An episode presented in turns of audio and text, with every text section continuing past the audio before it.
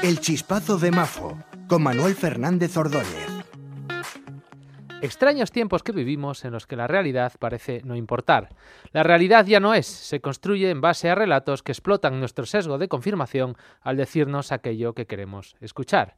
Esto, unido a que los ciudadanos llevamos mucho tiempo haciendo dejación de funciones y dejándonos llevar por los cantos de sirena del populismo, dibuja un panorama muy poco halagüeño para el futuro que encaramos. Todo esto, por supuesto, se intensifica en tiempos de campaña electoral, donde la demagogia, los relatos o directamente las mentiras toman protagonismo en los medios de comunicación y en el estercolero de las redes sociales.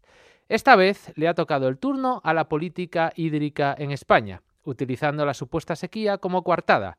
Hemos asistido atónitos a discursos que nos pretendían convencer de que el gobierno estaba derribando presas necesarias para el consumo de agua en plena ola de sequía, o que Iberdrola estaba vaciando los embalses para lucrarse con la energía hidráulica mientras dejaban a la gente sin agua. Es absolutamente falso, tanto una cosa como la otra. O los ciudadanos tomamos las riendas del raciocinio de nuevo, o seguiremos soportando la mediocridad de nuestra clase política de manera perenne.